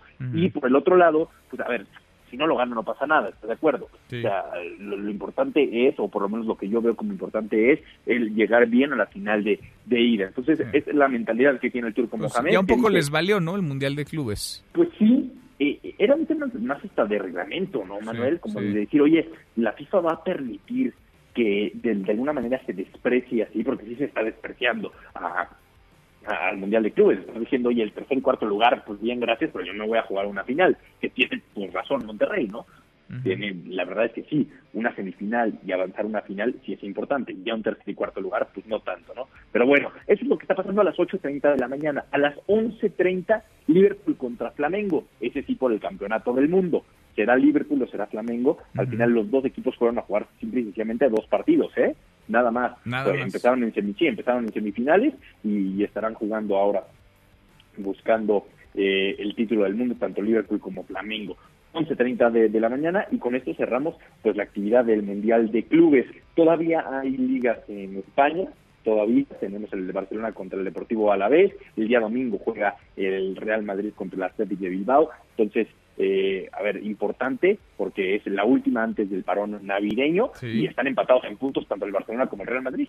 Interesante, Nico. Oye, y la final ya es la próxima semana, ¿no? La final del fútbol mexicano. Ya no hay boletos, estaba leyendo que se acabaron los boletos, que volaron para el partido de vuelta en el Estadio Azteca se acabaron los boletos en 10 minutos. La, el día de ayer hubo venta para aficionados americanistas que tienen la credencial y tal, y el día de hoy se habló la venta en general y 10 minutos duraron los boletos. Increíble. De Tú sí tienes, ¿no? Tú sí tienes boletos. ¿O no? ¿O no? Dirás que no, tampoco en esto acreditados para trabajar, Manuel. Ah, muy bien. Acuérdate. Para estar ahí en la cancha y toda la cosa. Sí, no, bueno, hay que estar trabajando. Jueves, sí, ya es el próximo jueves, o sea, menos de una semana, jueves y domingo, la final del fútbol mexicano. Muy bien, muy bien, Nico. Pues va a ser un cierre de año intenso. Ya no vamos, ya no vamos a platicar la próxima semana. Yo ya no voy a estar acá. No, tomaré unos días de descanso, Nico. Entonces tenemos que hacer la quiniela desde ya. Desde antes, desde que... No, pues ahorita, sí, ya en caliente, no, pronto, ve cómo me exiges. ¿Rayados o América? América es campeón del fútbol mexicano. Evidentemente voy con el Monterrey, Nico. Sí, pues ya sabía. Nos vemos en 2020 para que te cobre la apuesta. Bueno, me da mucho gusto saludarte, Manuel. Los mejores deseos. Lo mejor para ti. Un abrazo grande, Nico, y los escuchamos en un ratito más. A las tres lo esperamos, marca claro por MBS Radio, en esta misma estación. Vamos a platicar en exclusiva con Julio Davino, el presidente deportivo de Monterrey, eh, que nos explique por qué se regresaron y, ahora cómo le van a hacer en la final. Que jugó en el América, ¿no? Por cierto. Jugó en el América, capitán del América mucho tiempo. Bueno, ahí los escuchamos, Nico. Un abrazo. Un abrazo, Manuel. Gracias, Nicolás Romay. Con los deportes, le vamos a darle un giro a la información. Me gusta saludar al escritor columnista del periódico El Universal, Emilio Lezama. Emilio Lezama, que anda de estreno, que está estrenando novela El mejor mundo posible. Emilio, Emilio, qué gusto saludarte. ¿Cómo te va? Qué gusto estar contigo, como siempre. Bien, escuchando que eh, por ahí hay un americanista. Rayados va a ganar la final. ¿Verdad que sí? No hay ninguna duda. Mis rayados ganan. Ah, ya lees de rayados. Sí, yo desde las épocas de la bomba Ruiz Díaz. Órale. Mira, muy bien, ¿eh? Pues no andas tan con la brújula extraviada. Emilio, oye, cuéntanos de esta novela, cuéntanos qué es lo que te dio por escribir esta novela, porque además tú eres un personaje muy versátil, siempre te lo he dicho, porque lo mismo haces música, que escribes análisis político, pero también le entras a la novela. ¿Qué te lleva a escribir, a animarte a publicar esta novela? Pues bueno, lo que me anima a publicar es que alguien, que la editorial decidió que era publicable, ¿no? Eh, yo escribí la novela bajo un ímpetu eh, de una situación de desamor que yo estaba viviendo y que me llevó a escribir también música, que en un momento presenté también contigo, y este y escribí esta novela que, fue un poco una catarsis de lo que estaba viviendo y sintiendo en ese momento. Es una historia de amor bueno una historia de desamor. Obviamente es ficción y, y, es la historia de un personaje que es un idealista un romántico y se encuentra con el golpe de la realidad y con estas cosas que hay veces casi suceden pero que no suceden y nos afectan más que las que sí suceden no el amor que casi tuvimos no el gol que casi mete la selección o o este el presidente que casi gana la elección, ¿no? El candidato. Entonces, ese, ese fue la, la digamos, la, la vertiente, la corriente que me llevó a escribir una historia de amor y es una historia de desamor donde esta relación que, que no acaba por, por, por consolidarse o que más bien se va desvaneciendo, afecta a la política de un país, afecta a una discusión filosófica de hace tres siglos y evidentemente afecta a la vida y la cardiología, digamos, de los personajes, ¿no? ¿Cuánto te llevó escribir esta novela y cómo ha sido el proceso ahora ya habiéndola publicado para moverla? Porque además no, no es sencillo, ¿no? Ni escribir, ni que te publiquen y después vender la novela, vender los libros, Emilio. Sí, fíjate que fue un proceso bastante largo. Yo empecé la novela hace tres años y medio. El, proceso de escritura duró eh, dos años más o menos, ¿no? O sea, obviamente eh, uno va y revisa y reconsolida partes, eh, luego le agrega una tercera parte que no, que no estaba prevista. Entonces el proceso de escritura fue más o menos de dos años, luego fue un proceso obviamente de mandarlo a editoriales a, que lo dictaminaran y, me dio mucho gusto y estoy muy contento que Cali Arena, que mis editoriales que además siempre me ha encantado, me, eh, me publicara, bueno, dictaminara primero favorablemente la novela para su publicación y una vez que la dictaminaron favorablemente no pasó luego por otros escrutinios de que segunda y tercera revisión y finalmente decidió salir. Y ahora pues estamos promoviendo, la estuvimos en la FIL, eh, fue el libro más vendido de la editorial en la FIL. Ah, muy eh, bien. Y además una editorial que tiene nombres que yo admiro mucho, ¿no? Entonces me dio mucho gusto esa noticia. Y, y bueno, pues promocionándola a través de, de, redes, afortunadamente en redes mucha gente cuando puse que iba a publicar un libro respondió muy bien, eh, tenía muchas ganas de leerlo y, ahora pues con gente como tú, amigos que me abren espacios, ¿no? En, medios de comunicación. Pues que haya éxito, Emilio. ¿Cómo está eso de que los personajes principales no tienen nombre? Sí, el nombre distrae, ¿no? O sea, los nombres acabas imaginándote a, tu amigo o amiga que se llama así. Entonces estos son él y ella. Así. Y, así tal cual, y pueden ser cualquier día, día y como es una historia de amor, eh, la verdad es que la gente puede identificarse muy fácilmente con estos personajes, sobre todo porque no tienen nombre, porque es una historia que creo que todos hemos vivido. En este caso es un desamor a distancia, pero también es más bien una historia de, de del rompimiento amoroso de dos personas. Y, y bueno, eh, yo digo que ahora esta Navidad, ¿no? Eh, y Año Nuevo, en lugar de regalar un libro, regala el mejor mundo posible, ¿no? Que así se llama la novela, está en todas las librerías y puedes llegar con la suegra, la novia, el novio, el suegro a decirle, no te regalo un libro, te regalo el mejor mundo posible. Vale toda la pena, te leeremos El mejor mundo posible de Emilio Lezama, está ya en las librerías. Emilio, te mando un abrazo y gracias por platicar con nosotros. Muchas gracias por el espacio y ojalá disfrutes el libro El mejor mundo posible. También está disponible en, Amazon por internet y en librerías en, en, toda la República. Buenísimo, Emilio. Gracias. Un abrazo. Otro de vuelta, Emilio Lezama, escritor, columnista del Universal, del País, novelista ahora también, le hace un poco a todo.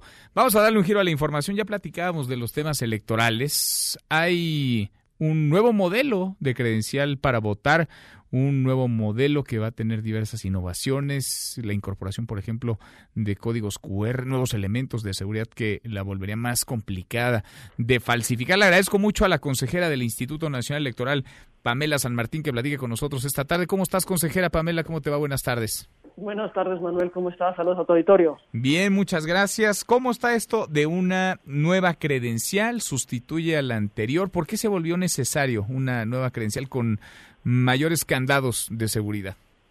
Mira, eh, nosotros permanentemente, desde 1990, que se inició eh, con el IFE, eh, lo que fue la creación del Registro Federal de Electores, el buscar el tener un padrón electoral confiable, en poder contar con una lista nominal confiable para que las ciudadanas y los ciudadanos que acudan a votar el día de la jornada electoral sean todos los que pueden votar y no sea nadie más que los que puedan votar, se ha ido eh, extendiendo y perfeccionando el modelo de credencial para votar como el principal mecanismo de identificación para efecto del voto, pero también para cualquier otro efecto de trámites que realizamos cotidianamente las mexicanas y los mexicanos. Es decir, el principal documento de identidad que hoy tenemos en México es la credencial para votar. Entonces, permanentemente desde el instituto lo que estamos buscando es fortalecer los mecanismos de seguridad de la credencial precisamente para eh, que no sea falsificable la misma, para generar mayor certeza, para mayor, eh, generar, mayor seguridad. Desde hace ya años, eh, en la credencial para votar se establecen un conjunto de medidas de seguridad que van desde, por supuesto, algunas medidas de, que se pueden visualizar solamente a través de rayos ultravioleta, hologramas, hay, un, hay códigos de barras, hay códigos QR, y en esta nueva versión, digamos, hicimos dos cambios principalmente. Uno de ellos es la incorporación de dos códigos QR en la parte trasera. ¿Por qué incorporamos dos códigos QR? Porque se puede almacenar la información cifrada, por supuesto, de la credencial en esos códigos QR y a través de distintas aplicaciones validar que la credencial para votar es una credencial válida, es una credencial verdadera y esto, por supuesto, que nos genera mayores mecanismos de seguridad a todas y a todos. Recordemos que desde hace años ya tenemos en el INE convenios, por ejemplo, con notarías, con bancos, para que se pueda confirmar que la credencial que se presenta es una credencial válida.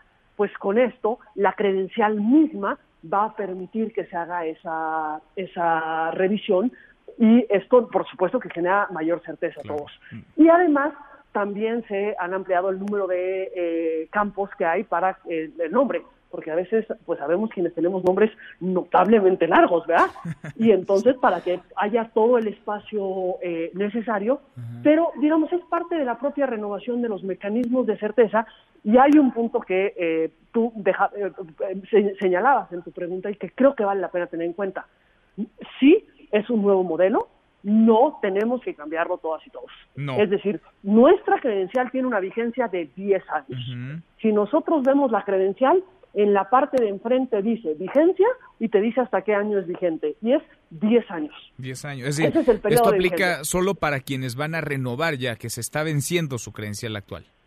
Si van a renovar su credencial, si perdieron su credencial, si cambiaron de domicilio, digamos, en cualquier trámite registral que se haga ahorita ante los módulos de atención ciudadana del instituto, en la, credencial que se recibirá la MICA será el nuevo modelo. sin embargo, y sin embargo sigue siendo válido el modelo anterior. Recordemos que esta fue una decisión que se tuvo cuando se cambió del IFE al INE, que entró, un temor de decir, bueno, todo el mundo tiene su IFE, ¿qué vamos a hacer? ¿Vamos a renovar todos nuestro IFE para llegar al INE?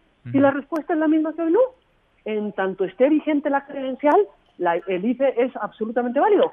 Yo todavía tengo mi credencial IFE porque todavía no se vende. Vence hasta el 2022. Entonces, hasta entonces, yo renovaré mi credencial y ya me entregarán este nuevo modelo de credencial. Ahora, ¿este nuevo modelo se entrega a partir de cuándo o ya? Esto ya está empezando.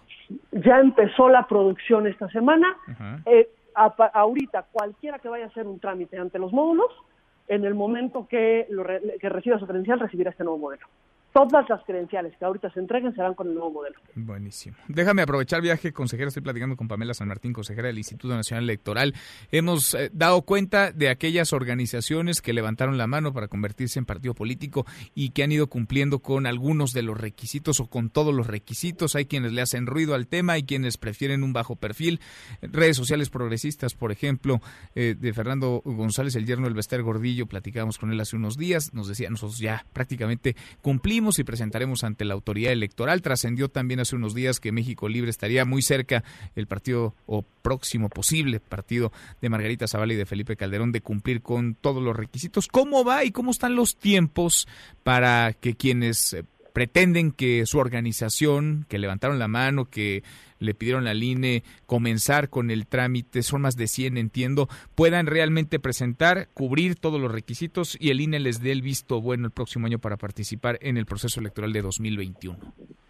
Mira, a principios de este año, en enero de este año, recibimos la manifestación de intención de 106 organizaciones eh, que pretendían constituirse en partidos políticos por distintas razones, entre algunas que no fueron procedentes y otras que se fueron desistiendo desde un primer momento y en el transcurso de este año, hasta este momento solamente tenemos ya 58 agrupaciones que todavía continúan vigentes en cuanto a su pretensión de constituirse en partidos políticos.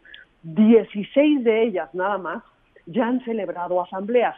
Solo para recordar, para constituirse una organización como partido político, tiene que tener un determinado número de afiliados, pero además una distribución territorial de estos, de estos afiliados, lo que implica que se tienen que realizar o 20 eh, asambleas estatales con al menos 3.000 afiliados o 200 asambleas distritales con eh, 300 afiliados al menos.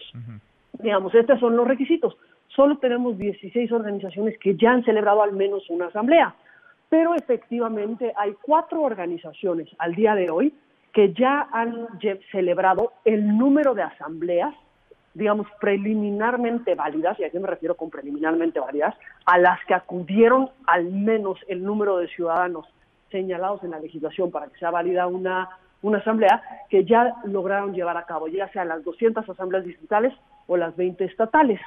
Estos, eh, estos eh, agrupaciones son redes sociales progresistas, Grupo Social Promotor de México, Encuentro Solidario y Libertad y Responsabilidad Democrática. Mm. Las tres primeras, además, ya han inscrito a un número de afiliados que alcanza el número señalado eh, por la legislación para poder mm. obtener el registro. Todavía no lo logra este, la organización Libertad y Responsabilidad Democrática, pero todavía tiene este mes, el mes siguiente, eh, y se tiene que presentar la eh, carta de la solicitud para ser considerado partido político nuevo en el 28 de febrero del año del año próximo. Entonces todavía están en plazo para poder llevarlo a cabo. Sin embargo, y esto es un dato que es importante, esta información de si ya cumplieron o no es preliminar. ¿Por qué es preliminar? Porque aún necesitamos hacer los cruces con toda la información de todas las organizaciones.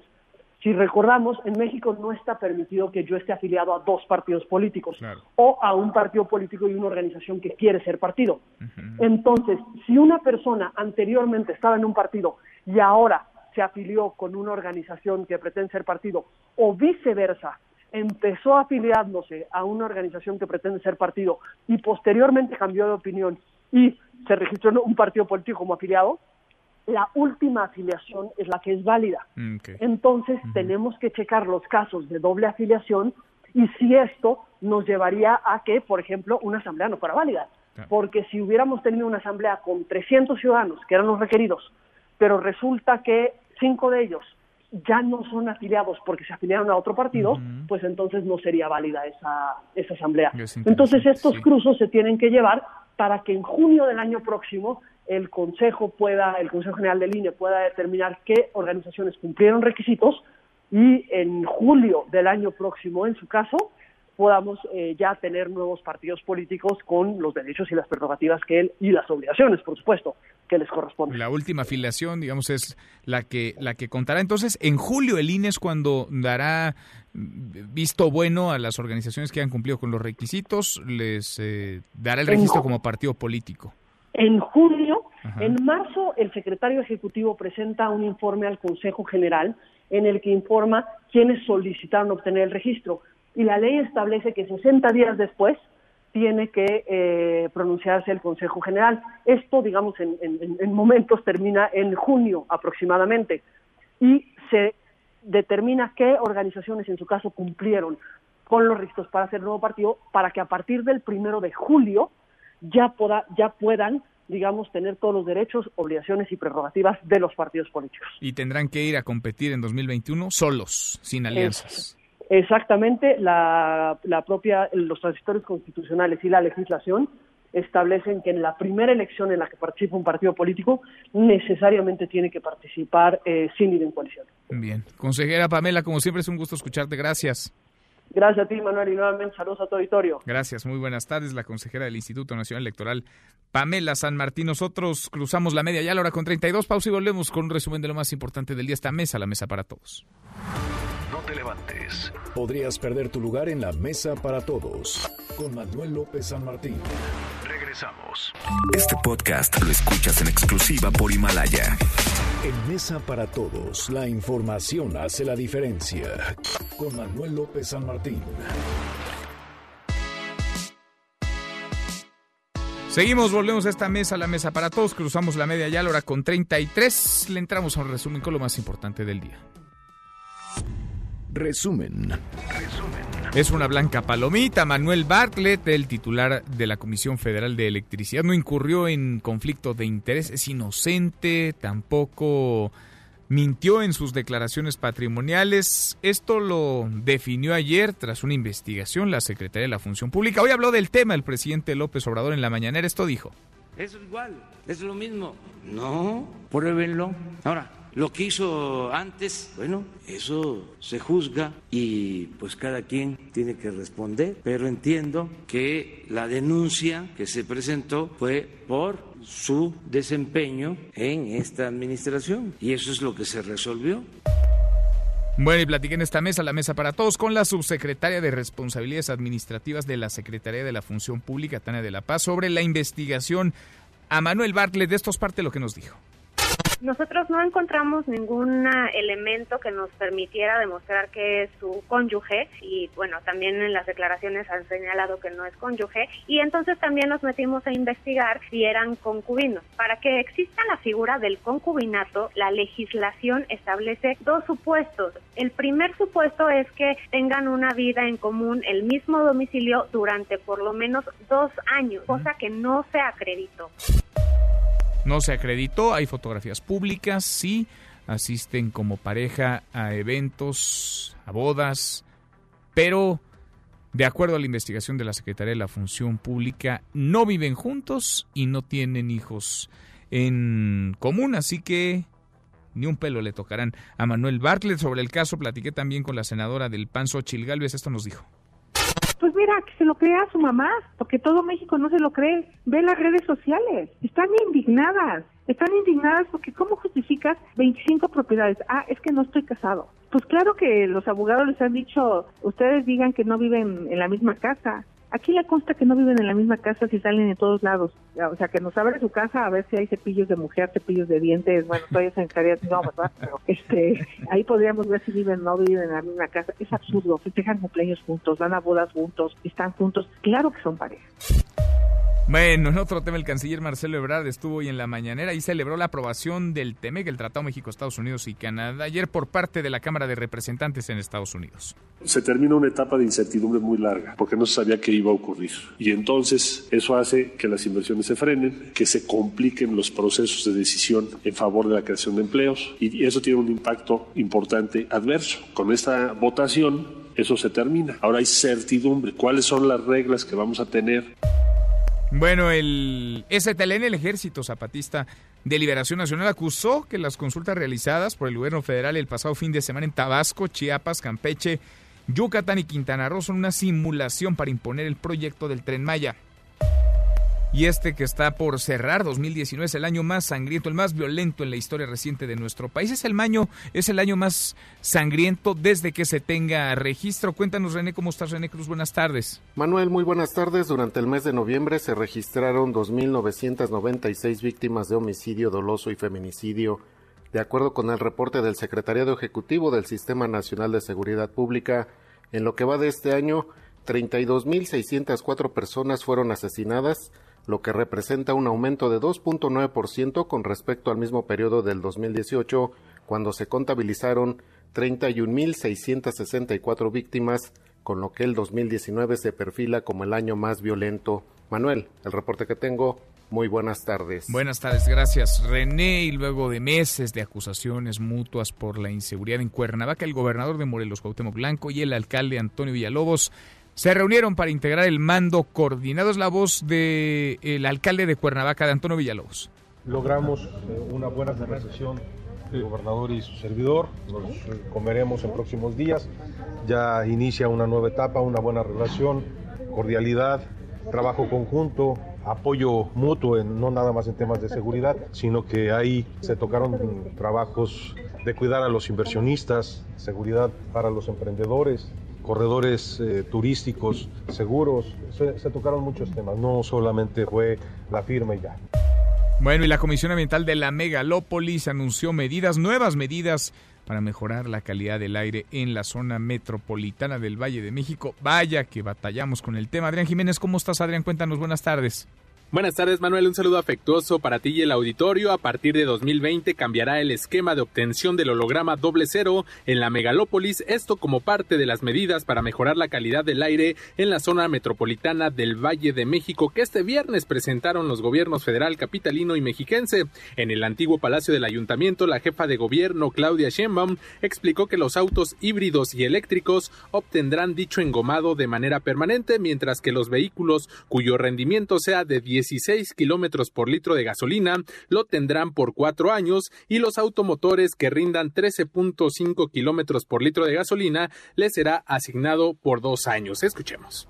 Mira, si quieres comprar un vehículo, yo le digo cinco estrellas, que son los híbridos y los eléctricos, pues no vas a tener ni siquiera que verificar y vas a circular todos los días y no hay problema. Si quieres comprar un vehículo cuatro estrellas, pues tienes la posibilidad de tener dos doble ceros. Es decir, que durante cuatro años no verificas. ¿Cuáles son los vehículos cuatro estrellas? Bueno, los que tienen 16 kilómetros por litro de rendimiento vehicular combinado, la funcionaria agregó que el resto de los autos con engomado 1 y 2 seguirán verificando cada seis meses como lo hacen habitualmente. Las 14 medidas tienen que ver con la regulación de las empresas dedicadas al transporte de gas licuado, a las que producen solventes y pinturas, gasolineras, tipos de combustible, atención y prevención de incendios forestales, promoción de uso de energías renovables, entre otros. Además, a partir de marzo el transporte de carga no podrá circular en el Valle de México de 6 a 10 de la mañana y en septiembre además Además de este horario matutino, también se restringirá en un horario de 6 de la tarde a 10 de la noche. Manuel Auditorio, es la información. bueno, ahí están las nuevas medidas anunciadas. Gracias, muchas gracias, Adrián. Hasta aquí el resumen con lo más importante del día.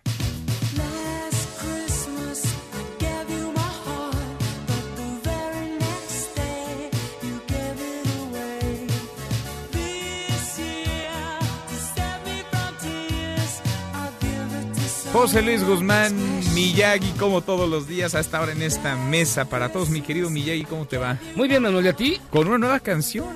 Esta va a pegar, ¿no? Mira, va a pegar. ayer te acuerdas que pusimos uh, Thank God It's Christmas. Sí. Bueno, ese año fue el 84. Nos dejaste picados ayer, de hecho. También, ah, no, esa no fue mi intención, pero este... Sí, nos dejaste picados porque nos adelantabas parte de lo que ibas a poner. Ah, mira, hoy, hoy por ejemplo, ese mismo año... Sí que Queen lanza Tango This Christmas, George Michael decide lanzar esta canción que se llama Last Christmas. Sí. Que excepto el título de Last Christmas no tiene nada que ver con la Navidad, nada más habla que le rompieron el corazón y mi mamá, mi mamá ya está muy mal, él está muy deprimido. La cuestión es que esta canción él sí decide lanzarla, no como Queen que la guarda. Ajá. La lanzan gratis y se convierte en un super exitazo. De hecho, esta es la canción que tiene mayor número de ventas en la historia del Reino Unido y no llegó al número uno. ¿Cómo crees? Porque era gratuita. Pero es la más. Es la más, la que más escucha. la más escuchada. Escuchada en Navidad y también la que tiene más. Después hicieron las comparaciones de si lo hubieran vendido, porque le regalaron gratis como un disco de 7 pulgadas. Hubieran ganado un dineral. Esta toda está firmada por Wham, que eran Andrew Wrigley y George Michael, que como en todos los retos siempre hay uno que hace todo y otro que no hace nada. En este caso era George Michael. ¿Y en Charros contra Gangsters cómo Yo te tú dirás. hacía Paul Simon y Argal Funkel, todo lo hacía Paul Simon. Daryl Hall y John Oates, todo lo hacía Daryl Hall. Eh, Miyagi Jairo. Bueno, tú dices. Ok, entonces, no solamente eso, esta canción se volvió un icono de la temporada. Pero cuando estaba en la cima de su popularidad, aparecen los compositores de una canción obscurísima, ni tanto, que se llamó Can't Smile Without You, de Barry Manilow, que es esta. Sí, cómo no. Bueno, pues los compositores de Can't Smile Without You demandan a George Michael porque dicen que Last Christmas, que es esta, es igualita. Qué producción, ¿eh? Ahora Para que veas. Es que que sí nos diste una, tiempo. quitas otra. Muy bien. Bueno, ¿en qué terminó el rollo? En que George Michael tuvo que pagar. ¿Cómo? Porque los jueces encontraron que había similitudes como para mencionar un O sea, plagio. no solo no ganó, tuvo que pagar. Qué cosa. Entonces, esta canción, la de George Michael, que además se convirtió en este fin de año en tema de una película, una película que se llama este, Una segunda oportunidad para el amor, una cosa Ajá. extraña aquí, se llama Last Christmas, eh, que se está estrenando para esta temporada y que bueno, tocan la canción Last Christmas de. Wham como 40 veces a lo largo de la hora y media que duró la película. Así que la película sí es de 1984, sí tiene 35 años, pero nunca ha dejado de estar de moda. Mira, pues ahí está. Cerramos así nuestra semana prenavideña. Prenavideña. Con canciones alusivas a estas fiestas. Y que tengan una historia detrás, tampoco así nomás poner por No, poner. no, no, sí, porque si no hubieras puesto las de Las de Pandora, Pandora. ¿no? Sí. Que mira que de tenías Mijares, ganas. que tú conoces muy bien. Muy bien, como no. Gracias, Miyagi. Gracias a ti, Manuel. José Luis Guzmán. Miyagi, pausa y volvemos. Hay más en esta mesa, la mesa para todos.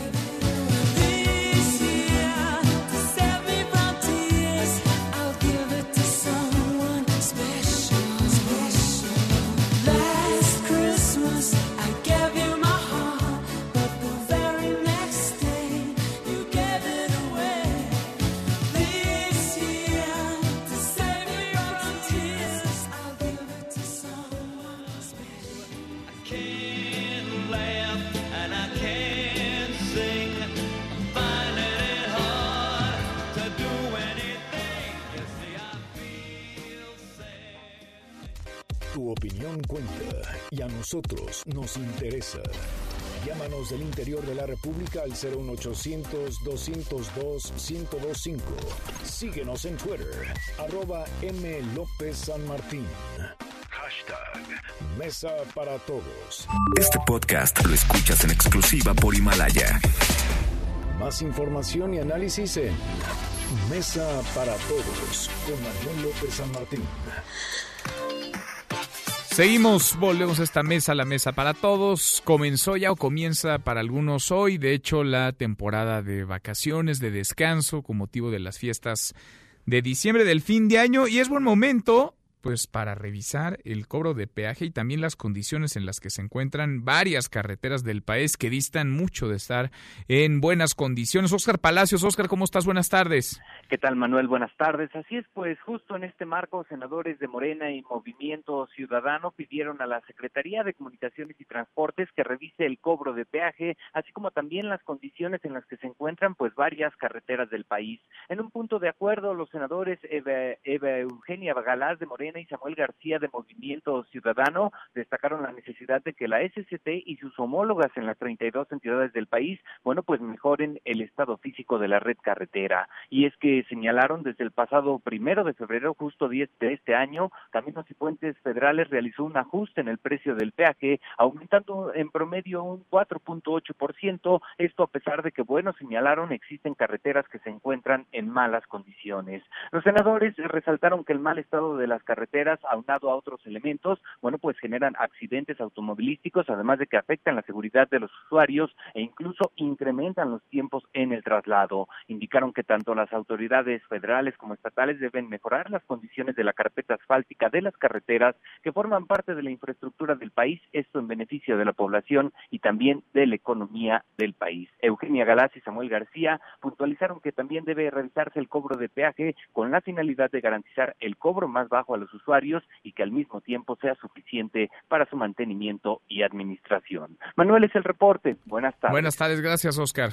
Hasta luego. Hasta muy pronto, mi compañero Oscar Palacios. Bueno, a propósito de temporada navideña, fiestas y regalos, parece que no a todos les gustó. Un regalo en la Cámara de Diputados. Angélica Melina, Angélica, ¿cómo estás? Buenas tardes.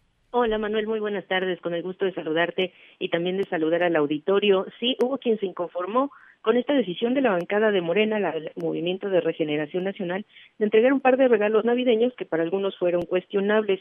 Los congresistas de Morena eh, recibieron en días pasados un cuadro con la imagen del presidente Andrés Manuel López Obrador, justo en el momento cuando rinde protesta como presidente en la tribuna de San Lázaro, eso hace un año, y también se repartió en San Lázaro el libro sobre la llamada economía moral que se le atribuye también al presidente López Obrador para los legisladores federales del PRI. Bueno, pues fue lamentable y penoso que la bancada de Morena, encabezada por el diputado Mario Delgado, haya hecho estos regalos y bueno, pues se criticó que el fin de estas entregas allí en el Palacio Legislativo fuera el de adoctrinar a las personas que están en San Lázaro, bueno, pues para que coincidan cada vez más con el gobierno federal. Escuchemos lo que dijo al respecto el vocero de la bancada priista, el diputado Héctor Yunes.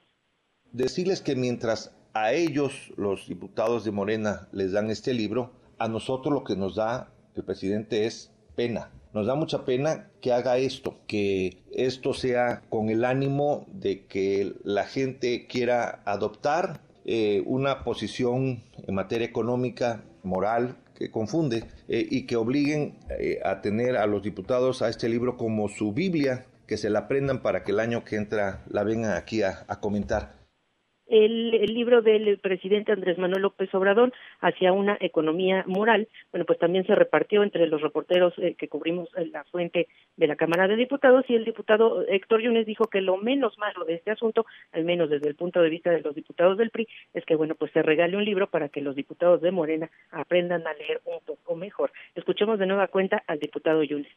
Pues e, eso es muy común en los países que tienden al socialismo, eso es muy común Aquí se han hecho esfuerzos inútiles porque, para empezar, los compañeros diputados de Morena, que conozco la mayoría, no todos, difícilmente leen. Yo creo que les hace falta hacerlo porque al menos eso es lo que denotan ante la tribuna. Incluso no saben ni leer los discursos que les, que les hacen. Cuando menos deberían practicarlos. Eh, pero qué bueno que den libros. Es una forma de alentar esta cultura pues así no les gustó a los legisladores del PRI estos regalos de la bancada de Morena. Manuel es el reporte. Bueno, yo no pensando que todo sería paz, amor, armonía en estas fechas, pero no. Gracias, Angélica. A ti, Manuel, hasta luego. Hasta muy pronto, muy buenas tardes. Y sobre nuestra pregunta del día, la exoneración de la Secretaría de la Función Pública, Manuel Bartlett, quien fue acusado por posible conflicto de interés, tráfico de influencias y enriquecimiento ilícito. Muchas llamadas, gracias por participar, por conversar con esta mesa para todos. Manuel Sousa, en relación con el caso Bartlett, hace rato en la entrevista dijeron que no se puede lo del concubinato, se refiere a la charla que tuvimos con la subsecretaria de la Función Pública, Tania de la Paz Pérez. Nos dice Manuel Sousa, lo que no consultaron fue al INE, ya que estos tienen un registro de cuántas credenciales ha generado uno y tan fácil que es consultar, se sabrá si han o no tenido la misma dirección. Alex, Alex no le gustan nuestros comentarios, Manuel es un pinche periodista panucho y sangrón, nos dice Sergio Galán, lo único medio razonable del presidente López Obrador es que solo le juzgan su proceder de este nuevo gobierno federal y que todos los demás le juzguen sus acciones del PRIAN. Él se cayó, dice, y Xochitl Galvez ahí estaba. Mejor Manuel Cloutier hizo un papel serio y decoroso que millones de panistas como ella. También platicábamos con Xochitl Galvez y vaya que generó polémica esa conversación. Sergio Galán, Xochitl Galvez no recuerda su situación de ingresos extra, no se baja de ser política y vive del presupuesto público. No la veo de ingeniera que envíe su currículum de ejecución de profesión. ¿Qué pasó con el corredor Mazarik entre ella y Víctor Romo? Carlos Gómez, son tan ineficientes, son tan encubridores y dejan pasar impunes los delitos que no pueden pensar en ir al origen del dinero y pedir las declaraciones de impuestos y en principio ver si pagaron o no los impuestos correspondientes. Queremos ver el punch de la mujer de hierro del SAT. Qué vergüenza y así por el estilo. Varias, muchas eh, llamadas. Gracias a todos quienes se comunicaron, platicaron con nosotros esta tarde. Ya verán, nos vamos, revisamos lo último la información. En tiempo real, universal. La violencia no sé de 2019 supera las 31 mil víctimas de homicidio doloso. Cuauhtémoc Blanco y el alcalde de Cuernavaca acuerdan mando único coordinado. Exoneración de Bartlett divide opiniones en el Senado. Durazo y Ebrard se reúnen con embajador Christopher Landau para abordar tráfico de armas. Uruguay registra una caída del narcotráfico de marihuana tras legalización. Donald Trump, enojado y un poco conmocionado, busca la reivindicación de los votantes. Con esto cerramos, con esto llegamos al final. Gracias, muchas gracias por habernos acompañado a lo largo de estas dos horas, a lo largo de la semana y a lo largo de este 2019. Soy Manuel López San Martín. Me tomaré unos días de descanso, no andaremos por acá, pero nos encontraremos a partir del próximo lunes 6 de enero 2020 en esta mesa, la mesa para todos. Se quedan con Nicolás Romay, Radio Marca. Claro, eso sí, nos vemos al rato, 8 de la noche. Noticias República MX por ADN 40. Felices fiestas, pásela muy bien. MBS Noticias presentó Mesa para Todos con Manuel López San Martín. Un espacio donde todos tienen un lugar. Este podcast lo escuchas en exclusiva por Himalaya. Si aún no lo haces, descarga la app para que no te pierdas ningún capítulo. Himalaya.com